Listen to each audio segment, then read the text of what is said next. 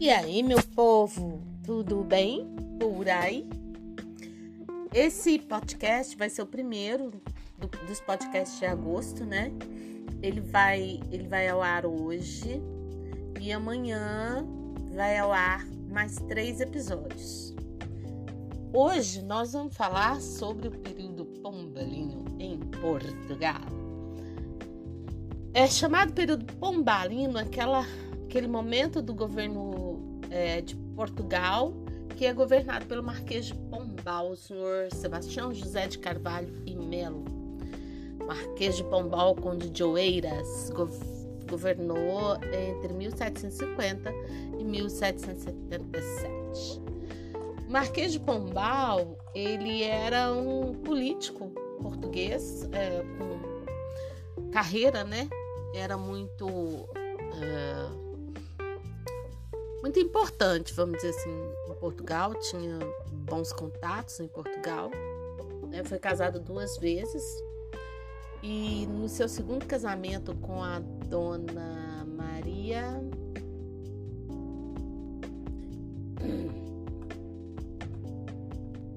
Dona Maria.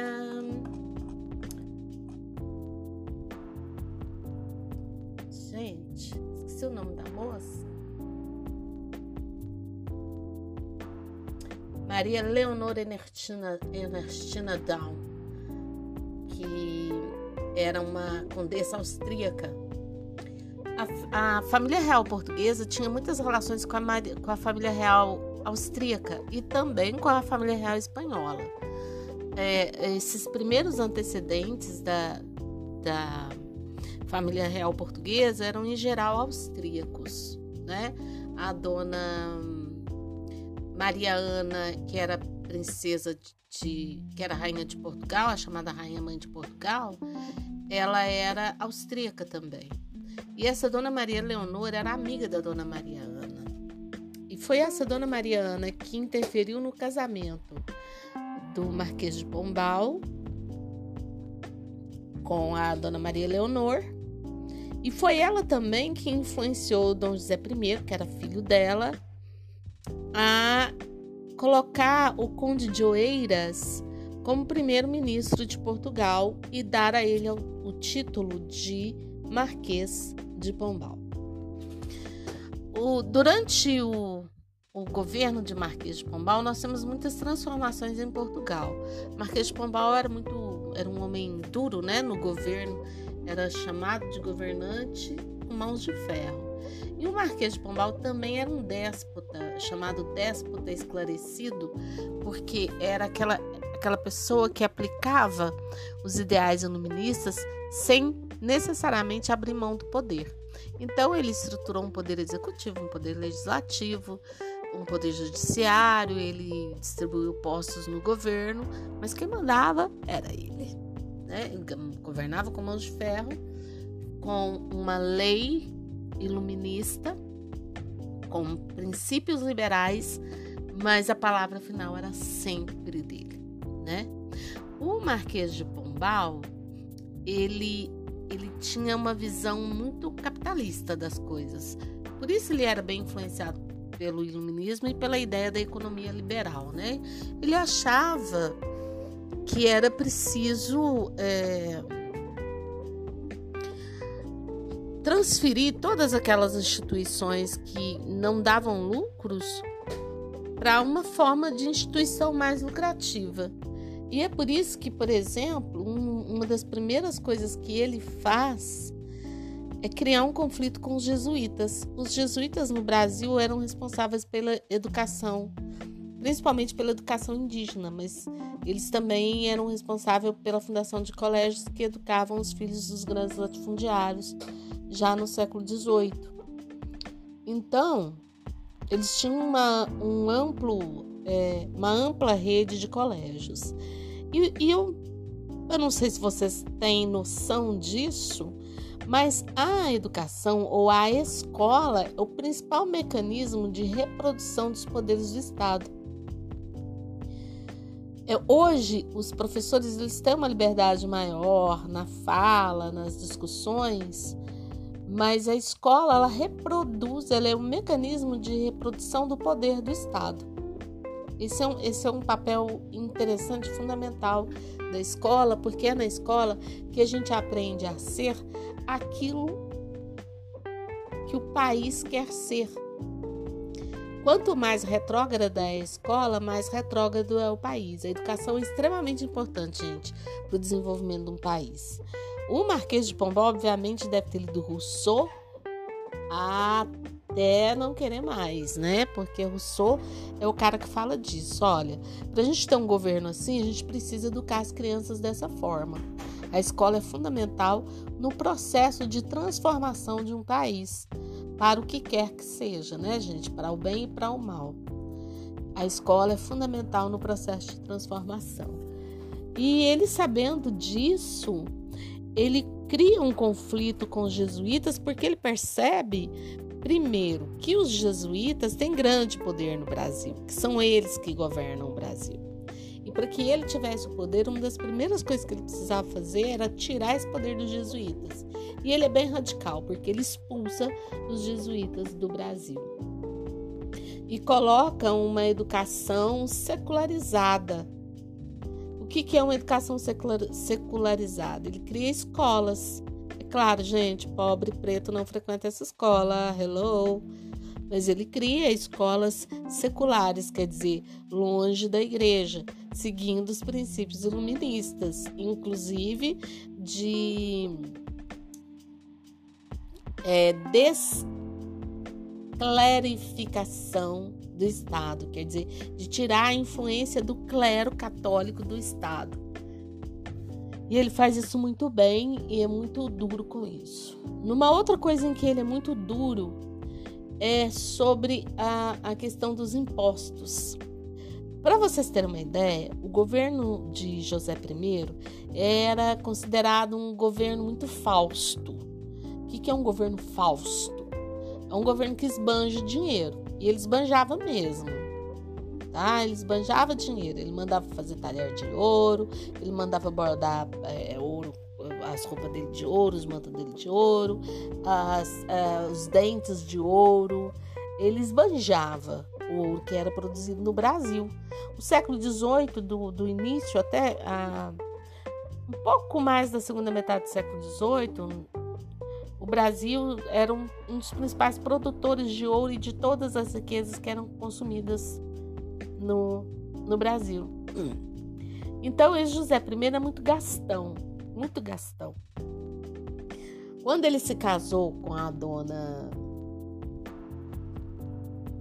a princesa da Áustria, eu esqueci o nome dela. Quando ele se casou com ela, ele, por exemplo, ele mandou vir, é, ele mandou a, a, a, essa, essa condessa da Áustria, a arquiduquesa da Áustria, ele mandou é, ele, ele, mandou ela vir em vários barcos, é, acompanhada de muitas seguranças e, e, de sete carruagens até ela chegar ao castelo e eles fizeram uma semana de festa, para vocês terem uma ideia, para comemorar as bodas. Então esse Dom José I era muito gastão. E o Marquês de Pombal falou: olha, tem que, que frear o gasto e principalmente precisa arrecadar mais imposto. Foi quando ele instituiu a derrama. Quando ele instituiu a derrama, ele fixou uma quantidade de ouro que o Brasil deveria mandar para Portugal. Até então, o, o principal imposto era o quinto, que era 20% de toda a riqueza que o país produzia. 20% de toda a riqueza. Então, bom, se diminuiu minha produção do ouro, eu vou mandar 20% daquilo que eu, que eu consegui é, minar, né, de ouro, daquilo que eu consegui obter de ouro, eu mando 20%.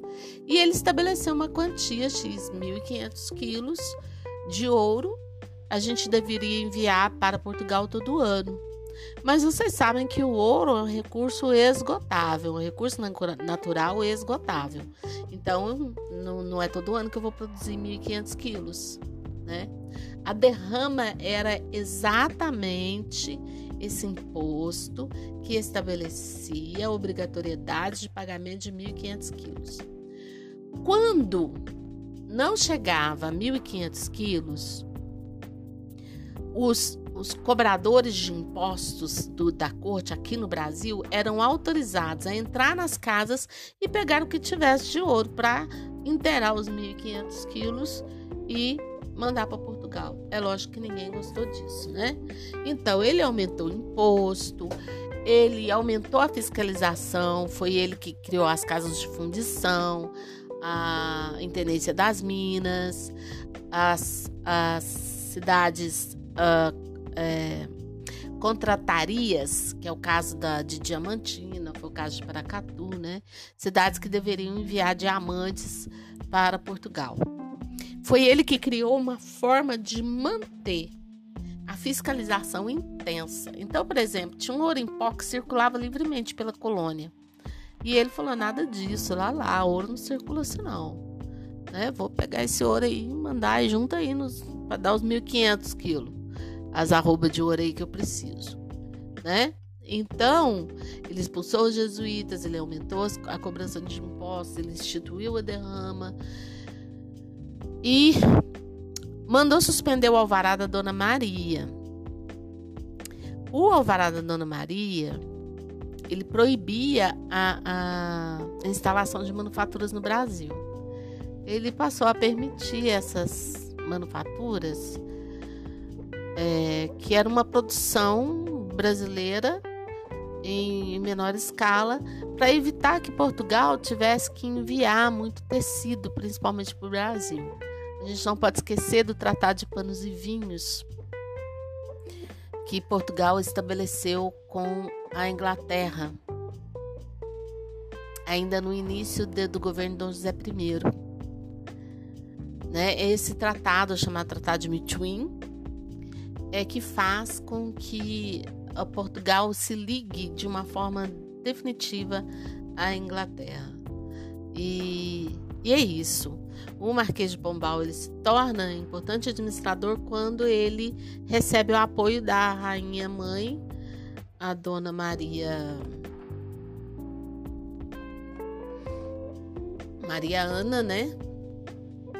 E ele chega ao poder sendo então Marquês de Pombal por influência da dona do casamento, né, da, dele com a condessa e da da importância que essa rainha tem na vida dele para indicar ele para o cargo de primeiro-ministro, influenciando seu filho, Dom José, que era o rei de Portugal, né?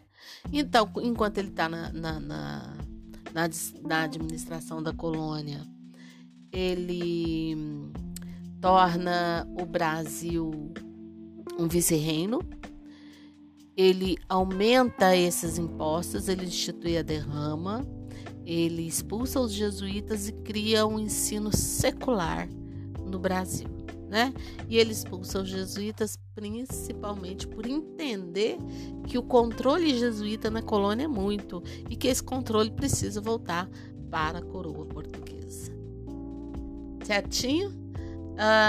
O Marquês de Pombal ele vai ser demitido depois pela filha do Dom José I, que é justamente a Maria I, a primeira rainha de Portugal. É claro que o fato dela ser primeira rainha de Portugal vai ser contestado porque dizem que houve uma outra rainha chamada Teresa de Leão, se não estiver enganada.